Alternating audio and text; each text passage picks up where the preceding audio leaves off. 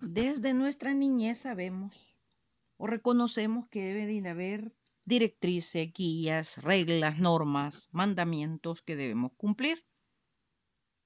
Cuanto más si lo trasladamos al ámbito espiritual, que es el que debemos priorizar, al cual le debemos de poner todo nuestro esmero, todo nuestro ahínco, todo nuestro esfuerzo.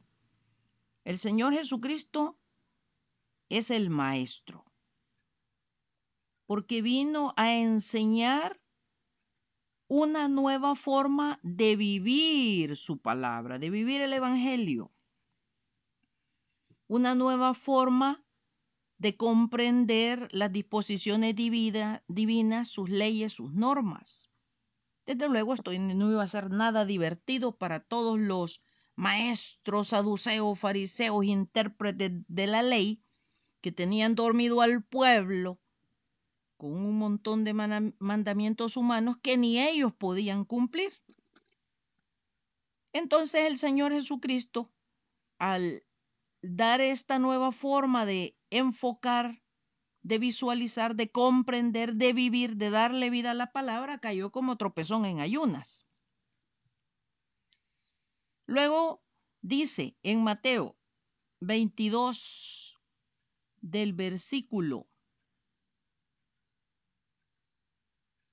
35 en adelante, dice, y uno de ellos, intérprete de la ley, preguntó por tentarle, diciendo, Maestro, ¿cuál es el gran mandamiento en la ley?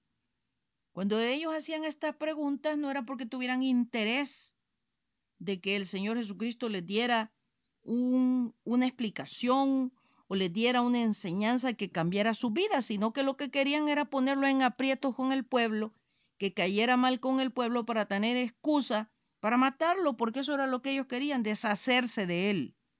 ¿Por qué?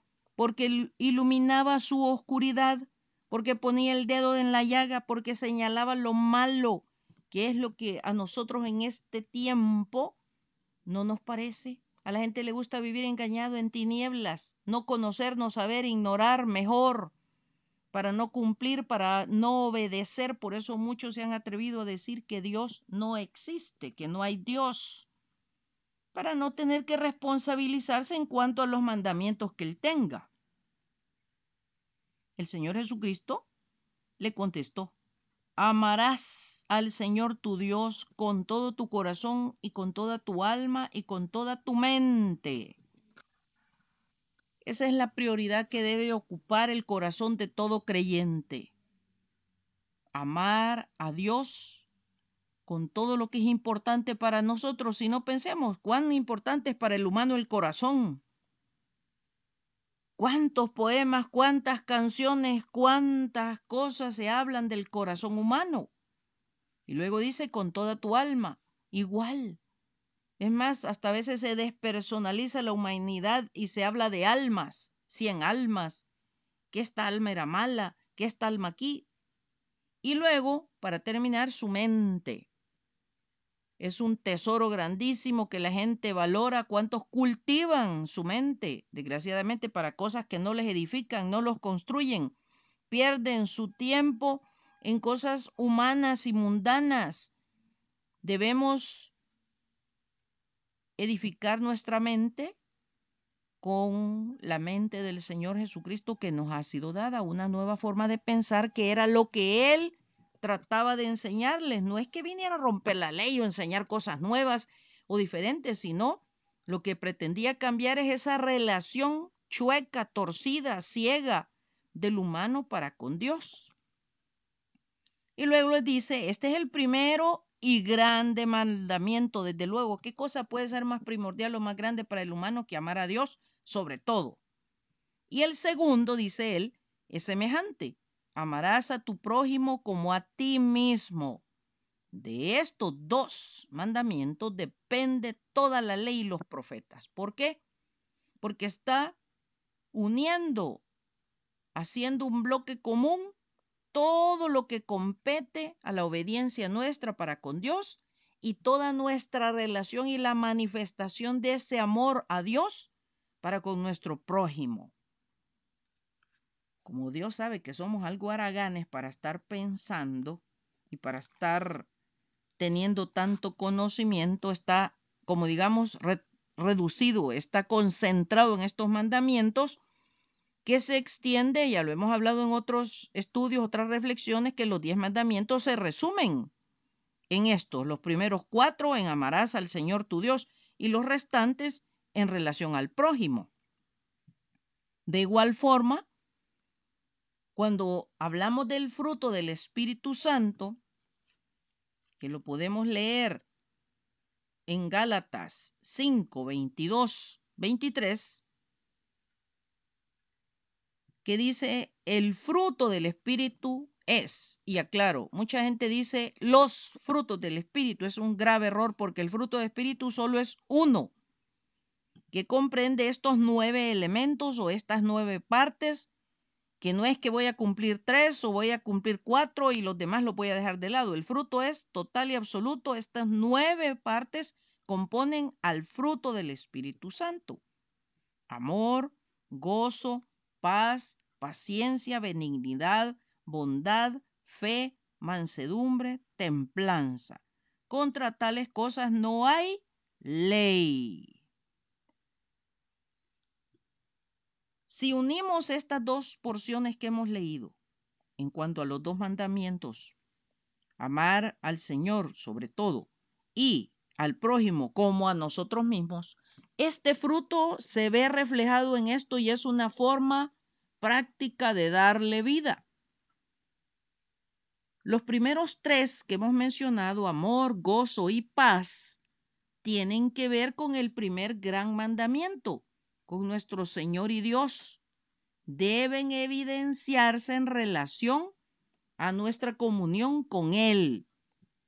Tenemos amor por Dios, sentimos gozo por la relación con Dios y tenemos paz en la comunión que tenemos con Él.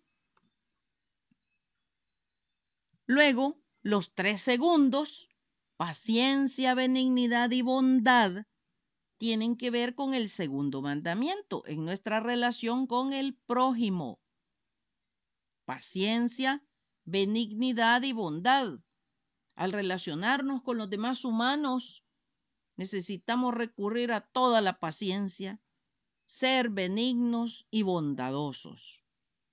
Y los tres últimos o terceros elementos que componen el fruto del Espíritu son fe, mansedumbre y templanza. Estos tienen que ver con uno mismo en nuestra relación con Dios y el crecimiento espiritual. Como persona, como individuo, como creyente, lo somos porque tenemos fe en Dios, en su palabra, en sus promesas. Tenemos fe en crecer espiritualmente para lograr conquistar aquello para lo cual hemos sido llamados, como dijo el siervo Pablo. Debemos tener mansedumbre. La mansedumbre nos va a llevar a parecernos al Señor Jesucristo. El siervo Pablo así dijo, sean imitadores de mí como yo de Cristo, porque el mismo Señor Jesucristo dijo, sean mansos y humildes de corazón como yo, como Él. Y luego la templanza, que algunos la conocen o es más fácil interpretarla o, o asimilarla como dominio propio. La Biblia dice, que es más fácil conquistar una ciudad que conquistarse a uno mismo. Entonces, si vemos estos dos pasajes, tienen una relación estrecha. En esta primera parte hemos dado un conocimiento general, espero les haya servido como un abre boca, les haya dado apetito para en una segunda, tercera y, y cuarta parte estudiemos cada una de las divisiones que he mencionado por aparte y las ampliemos y las interpretemos de manera que las podamos aplicar a nuestra vida. Así que yo los invito a estar pendientes a las restantes tres partes en las cuales le vamos a dar seguimiento a esto y lo vamos a ampliar y a explicar. Que Dios nos guarde y bendiga.